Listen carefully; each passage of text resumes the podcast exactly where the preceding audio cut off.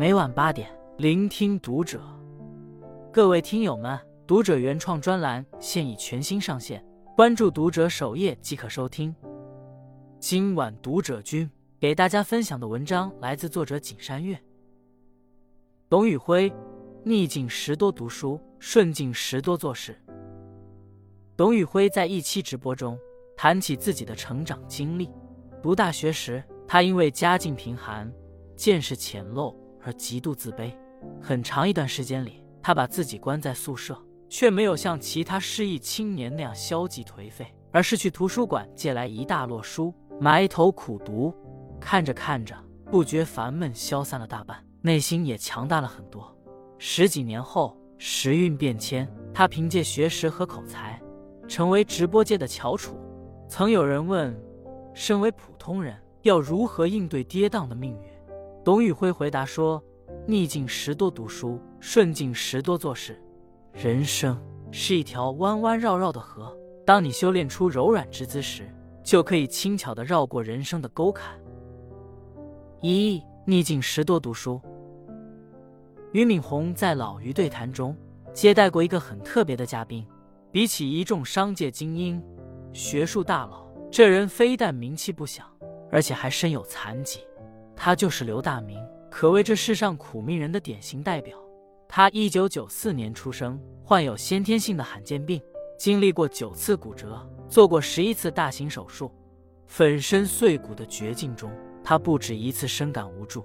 上学时，因身上的钢针被同学嘲笑为怪物，好不容易熬到毕业，也无法赚钱养活自己，眼见生活的路都被堵死。一次偶然的机会，刘大明读到了尼采的一句话：“不能毁灭我的，必将使我强大。”那一刻，他被这句话猛然击中，精神为之一振，开始思索自己遭逢的一切。命运给了他残破的身躯，却没有剥夺他独立的灵魂。身体不允许他出门做事，却没有阻碍他读书学习。自此，他不再悲观，全身心的投入到读书中。看余华的《活着》，他知道这世间苦命人不只有自己，他并不孤独。看张爱玲的《半生缘》，他明白彩云易逝，缘分易散，万事不可强求。读庄子的《秋水》，他试着思考人生哲理。有了更为豁达的境界。原来，即使不被命运青睐，还有书籍这一人生的避难所。刘大明带着腰椎护具，用双臂支撑身体，趴着看完了上百本书，写完了十七万字的自传。无数个深夜的苦读，无数次的忍痛前行，终于让他活成了钢铁侠。对谈时，俞敏洪也说起自己的那些破碎时刻。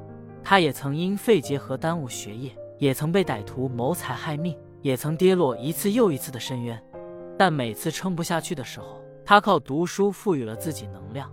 作家张恨水说：“有书读就有希望，有了书，路就会在脚下延伸。生活刁难每一个人，但只要你愿意，总有一本书可以为你消解人生的苦。焦躁难安时，读书能安抚心绪；彷徨无助时，书籍是最好的向导。读书。”是人生的破局之法。永远记住，世界上任何书籍都不能给你带来好运，但它们能让你成为更好的自己。二顺境时多做事。有句话说得好，人没有吃不了的苦，只有享不了的福。我们都害怕水逆，希望一切顺遂无虞。可一旦走入人生的顺境，我们又太容易被安逸腐蚀，被舒适困住。商业教练陈欢凭借自己的努力，从小镇做题家，成为一家知名企业的顾问。为了站稳脚跟，他全年无休，天天加班，终于成了公司最年轻的中层。之后，他拿着高薪，做着自己再熟悉不过的事，日子可谓熬出了头。不知不觉间，他开始懈怠，干什么都觉得没意思，完全丧失了进取心。仅仅一年。他就明显感觉跟不上其他人的节奏，拿不出好方案，也流失了不少客户。一天，他托朋友认识了一位互联网大咖，本想着谈谈合作，不成想对方却冷冰冰地说：“你是谁？最近有没有好项目？”这一问顿时令陈欢自惭形秽。他这才意识到自己早已没了竞争力。他痛定思痛，下决心改变。第一步，他辞掉了安逸的工作，转战商海，从头起步开始创业。第二步，他抓紧学习，提升技能，线上线下的培训课上了十几门。第三步，放下面子，像新人那样跑市场、拉投资、建立人脉。他告诉自己，哪怕日子过得衣食无忧。也不能放松警惕。最终，他在事业上更上了一层楼，成为圈子里鼎鼎有名的职业规划师。讲课时，他多次提醒大家，越是顺境，越要加把劲。做事，看过一个很精辟的理论，叫顺境管理。人在特别顺的时候，一定要压住自己的势头，不要张扬，不要嚣张，否则很容易在阴沟里翻船。稻盛和夫也说过，顺境。是比逆境更大的考验。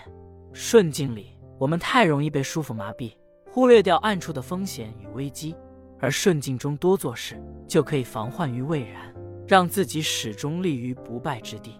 人生从不缺诱惑，无论何时，沉稳做事才是聪明人的做法。三，人生起起伏伏，但你总有办法。前阵子看 BBC 的一期采访。再次被励志演讲家丽丝·莫里感动。他出身贫民窟，父母是不负责任的瘾君子，亲朋也从未伸出援助之手。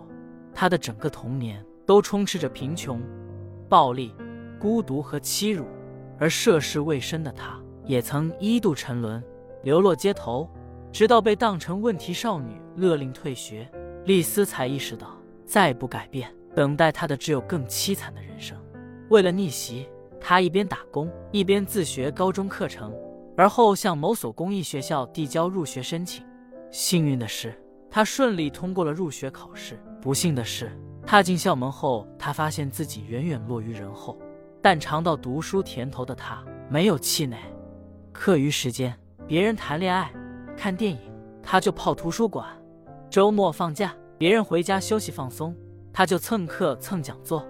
三年后。当他以优异的成绩考入哈佛大学时，大家才注意到这个从贫民窟走出来的女生竟然如此优秀。命运的齿轮就这样被读书转动了，而后丽丝一路开挂。她不仅拿到了奖学金，还把自己的故事写成了畅销书《风雨哈佛路》，而后登上电视台，被脱口秀女王奥普拉点名表扬，受克林顿总统亲自接见。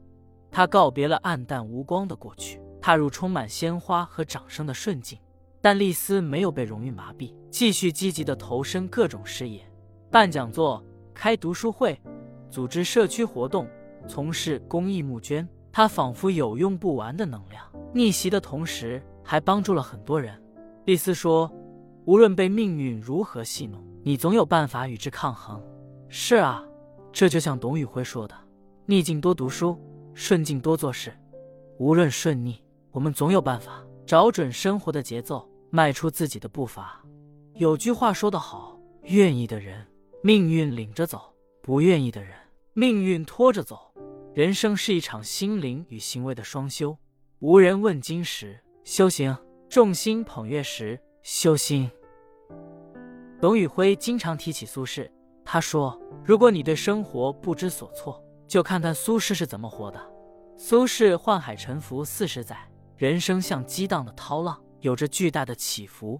失意时，他没有一蹶不振，靠读书作画、静思禅修，平稳心绪，磨练品性；得意时，他没有飞扬跋扈，而是修桥铺路、开书馆、办药堂，为百姓做事。无论境遇如何，他总能活出一番滋味。或许你我不一定有苏轼的大才。但他对待命运的态度，却可以为我们所用。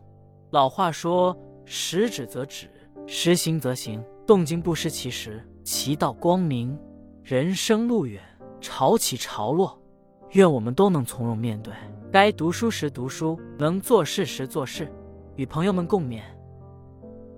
关注读者，感恩遇见。